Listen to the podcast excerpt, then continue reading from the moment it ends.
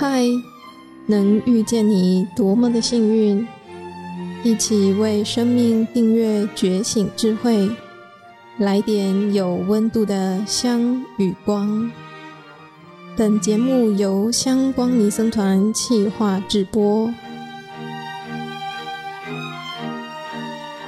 来点香光的朋友，你好，我是香光尼众佛学院毕业的见泽法师，我是越南华侨，从加拿大到台湾来就读香光尼众佛学院，毕业之后回到加拿大，目前常住在加拿大多伦多。今天要分享的主题是我生命中的贵人与善知识。就因内心深处对两位曾经耐心栽培我、启发我和成就我的启蒙老师，有着无尽的感恩，所以今天要跟大家分享：当我遇到困境、绝望和无助时，是如何幸运一路有贵人和善知识陪伴我度过。第一位是我的英文老师凯伦。Karen Bowell，第二位是佛学院的老师兼庸法师，他俩是我生命中的二位恩师。佛教中有所谓的善知识，善知识即是我们的好老师，也是我们的好朋友，能够从意见及观念上规劝、鼓励、帮助我们。不过，一般的善知识。只能帮助我们在生活及人际关系方面解决一些问题，就是所谓的贵人。另外，还有一种善知识，能够运用佛法来开启我们的智慧，为我们人生的方向及最后的目标，使我们从佛法中得到利益。华严经云：一切菩萨普遍。成就一切佛法，如是皆由善知识力而得圆满。对于善知识的教导，我们更应依教奉行，如此才能够使我们闻一切菩萨恨，成就一切菩萨功德。善知识是能教人远离诸恶，奉行诸善的善友，是每个人生活在世间上不能缺少的良师益友。阿含尼有一段公案：阿难在静坐中生起觉受，所以他就跑去问佛说：“佛陀啊，你老人家常常开示我们善知识很重要，这我想一想，一点都没有错。所以我觉得我们修行一大半要靠这个善知识啊。”佛的回答很有意思，说：“阿难啊。”你错了，嗯，怎么错啊？佛陀说，不是一大半，全部要靠善知识。华严经中记载，文殊菩萨一再开示善财童子，以及他善财童子不断地参访善知识，随处随地，那个善知识也一再开示他说：你要成佛啊，要成就一切智智。总要依靠善知识。会遇到两位恩师之前，我是一个懒散、不好学、视金钱为粪土、来自一个概念等死，更不知道读书的重要。原因来自我从懂事以来，和倒霉事不断伴随，以及初尝失亡后，我爱上吃喝玩乐。直到有一天遇到生命中第一位贵人，在加拿大上成年英文课程班的英文老师凯伦 （Karen Bowell）。一九八七年，我当时二十岁，刚到加拿大，样样都要重新开始，要适应新环境，要重新学习英语等等，内心非常抗拒。在家发生的五个病时。哭泣的影像常在我心中挥之不去，使我有时半夜睡梦中被吓醒。当时不懂将心中的害怕告诉家人，久而久之，心中思想也变灰色，常常会不满和抱怨，总觉得做人没意思，随时会死，觉得生命既然如此脆弱，何必上学求知识？不如好好在二姐开的餐厅帮忙，多赚点钱，享受人生。抱着这样的观念，每当领到薪水时，我就花光。一九八八年，二十一岁的自己仍然不是很认真学习。当兄姐要我一边工作一边读书，我就又总是爱去不去，常旷课，也不向老师请假。有一天，突然在家，突然接到老师 Karen Bowell 的电话，当时就像小学生做坏事，老师找上门来的不知所措。没想到，Karen 竟然说：“今天不见你来上课，担心你路上发生事情，你还好吗？”当下只好打妄语说：“没事，只有点不舒服。谢谢您的关心，明天我会回去上课。”挂掉电话后，老师关怀的声音就像生了根般，使我升起惭愧心。和审视自己的过错，并告诉自己应当跟随这样好的老师，不要错过了。从那天开始，我便认真上课学习。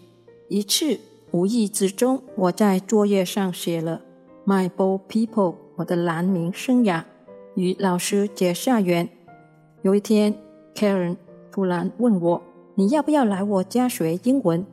我以为他开玩笑，我就回说好啊。几天后，Karen 又重提，下次来上课记得带睡衣。下课后跟我回家，以后每个星期来我家住一晚，跟我小孩一边陪伴他们，一边学习英文。孩子们睡了，我就帮你补英文，这样能加强你的英文。你愿意吗？我太惊喜了。我问 Karen：“ 为什么要帮我？”老师说了很多，但我只记得他说的这句话：“今天我帮你，他日你有能力时，记得要去帮助更多的人。”从那天开始，我就打从心里发愿要像老师这样乐于助人。这个心愿至今未变。有一次聊天，老师知道。我因为母亲的爱，使我添加一层无奈和无助。他总是在假日与家人去度假屋玩的时候，就把家里钥匙留给我，和说我们假日不在的时候，想要有自己空间，就过来放松自己和睡觉，当成自己的家就好。从那时开始。我就常把客人家当是自己的避风港，常常自己一人在他家看书、做功课、听歌、看电视或做些简单的打扫。他家很大，又养了两只胖猫。刚开始，那两只胖猫常在晚上叫个不停，跳上钢琴，把我吓得晚上不敢睡。曾经想，为什么要把自己弄到有家归不得。有次跟老师聊天，我说：“你很厉害，什么都会，希望自己日后也能够像你。” Karen 回答：“我没有你想象中那么好。做人要做自己，being yourself，不要像我或任何人，因为像我的话会变成是我的影子，做别人影子不会开心。”只有做自己才会快乐。从那天开始，我开始学做自己。无论遇到顺境或逆境，我都不会羡慕他人。我老老实实、脚踏实地地做自己，和接受自己不足之处。老师课后帮我补习英文，还教导我西方礼仪，并说做人要好学。更鼓励我回校完成加拿大的中学教育。当我拿到加拿大的中学文凭，老师又鼓励我去读大专。他说：“教育能够给力量，education give power。”我也乖乖听话去大专修电脑课程。当他听到我一人讲话直白，Karen 会说 “Don't hurt people feelings”，意思说话时记得不要伤人。当我与人对话害羞，眼睛没看对方，老师会说：“When we talking with someone, we must have eye contact for being polite。”意思，当我们与某人交谈时，我们必须有眼神交流，以示礼貌。当我问老师：“人迟早会死，为什么要读书？”Karen 老师回：“没错，人死了，什么也带不走。”但唯一能够带走的是我们所学的，因为它永远存在我们脑海里。当我对老师说朋友对我不友善，Karen 老师说：“Time is money. Don't waste your time with unnecessary people.” 意思，时间就是金钱，不要和没必要的人浪费时间。接下来要跟大家分享我的第二位善知识。曾经担任香光尼众佛学院教务长、学务长已故的恩师简永法师。简永法师是我一年级的督导老师，这事我在学院半年后才知道。一直课后帮我辅导不过原校的老师是简永法师。当时在简永法师眼里，我除了爱玩，说话也很无厘头。而我也不爱亲近不过原校的他，可是人与人之间的因缘很奇妙。有一天长期结束后，有位同学说：“我去看中医，你要不要跟我车一起出去走走？”一听到可以去玩，当下好开心，我就回：“好啊，但用什么理由好呢？”那位同学说。你要出门，当然自己去想如何跟永法师讲。见着就去找简永法师说：“学长要去看中医，我可不可以跟他去？”简永法师问：“你生病？”见着回：“没有。”简永法师问：“那你出去做什么？”见着回：“禅期关了七天，好闷，想去走走，看看台湾风景。”简永法师问：“你说？”长期结束完，应当把心安住，还是出去好呢？见着笑说：“哇，永法师，您好厉害，很会打太极拳。我问你问题，你不想拒绝，反过来要我自己去答问题。哇，你这功夫我喜欢。哪天你教我，我走在江湖上就不得了。”简永法师听不懂我讲什么，他问。您在说什么？我笑说没什么。从那天开始，我欣赏起这位师长，觉得他很有内涵，很有意思，跟平时的外表不一样。每当跟真庸法师出门，我都会找话题问东问西，通常都是见者在讲，真庸法师在听。久而久之，真庸法师也就懂我，比我自己、我家人还要了解我。所以事无大小，我都会跑去问简永法师。例如，有一次我大姐从美国来佛学院看我，喊我出去玩。回来后，简永法师笑问：“你跟你姐出去玩，开心吗？”我回：“还好。”简永法师问：“为什么？”我回：“我大姐老是念我，既然要做出家人，就给我安分点，别再让我知道你爱玩。”通电话时也总是说：“您在学院要乖，要听院长和师长的话，不要再想着玩。都出家了，有什么好玩？”我实在很不耐烦，我不喜欢被当作小孩。简永法师听后笑着对我说：“您用无厘头和爱玩来隐藏自己心中不愉快的往事。”不知道的人对您就会有恨铁不成钢的指责。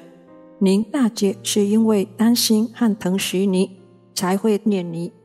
我回：哇，你比我自己和我家人还懂我，太厉害了！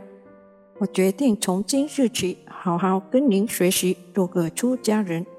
简永法师说：只要冷静观察，不然觉察到自己的习气。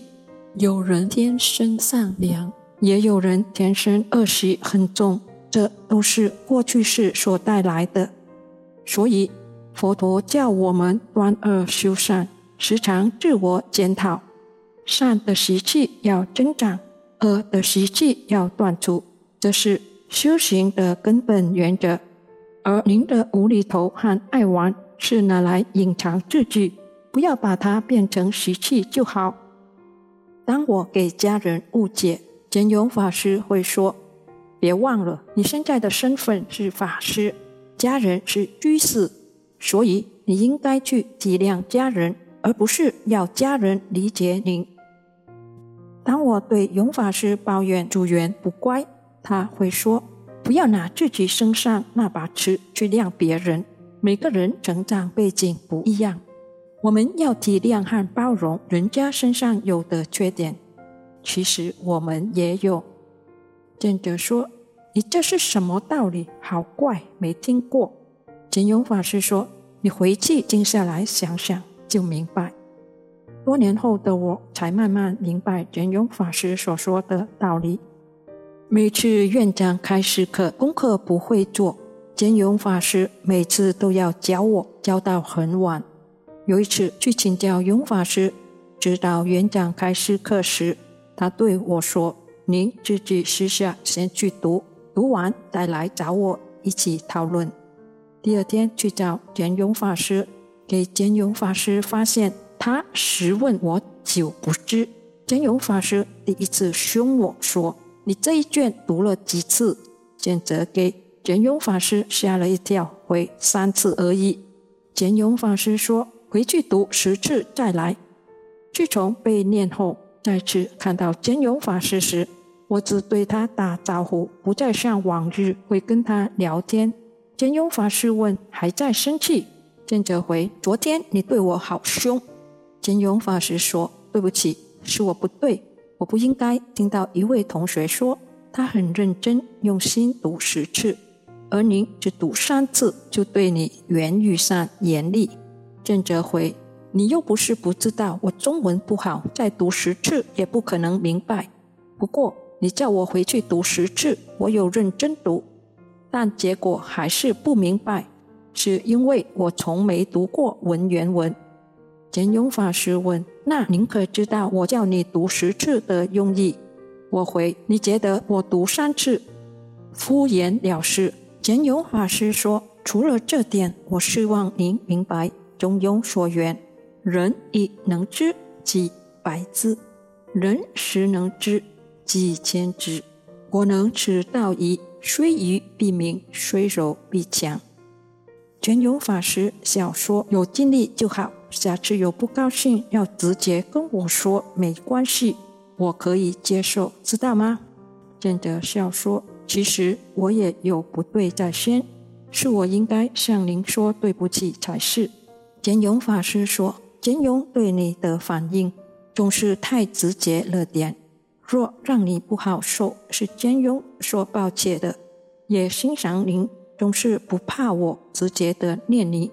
其实我在佛学院教书这么多年，从来不敢骂一个学生，只有对您比较敢骂，还说我啊都快变成你家大姐了。”我笑回。对不起，成为您教学以来第一个如此深刻的学生，但是我听了很是开心、感动和感恩，因为您是我有生以来遇到第二个愿意如此用心教导、耐心聆听和时时指正我的老师。自那天后，我开始认真做人做事，时常找简永法师讨论功课，不再爱玩。多年后的今天，才后知后觉地发现说，上天是很公平的。当我觉得自己不如人，一无所有，很倒霉，其实不是，因为我所拥有的善知识，就是世上独一无二、有钱也买不到的珍贵财富，所以我是很有福报和幸运，自己不是什么千里马。却能够得与两位同年不同月出生的恩师如此的欣赏和栽培，是上天的恩赐和佛菩萨的护佑。这二位恩师都具备《阿含经》所说“知你者、思你者、教你者”三因缘于一身。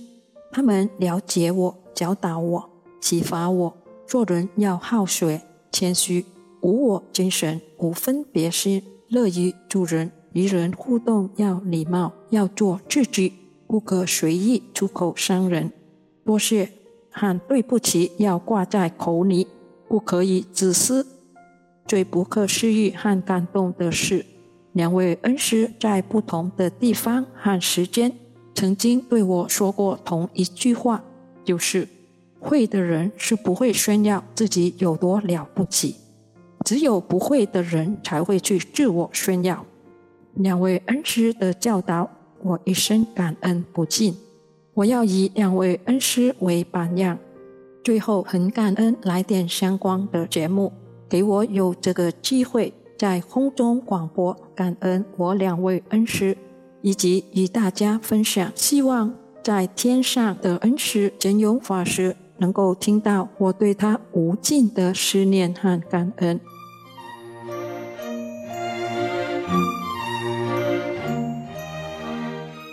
感谢你的聆听共学。愿香光宝藏一路陪着你，前往内心向往的方向。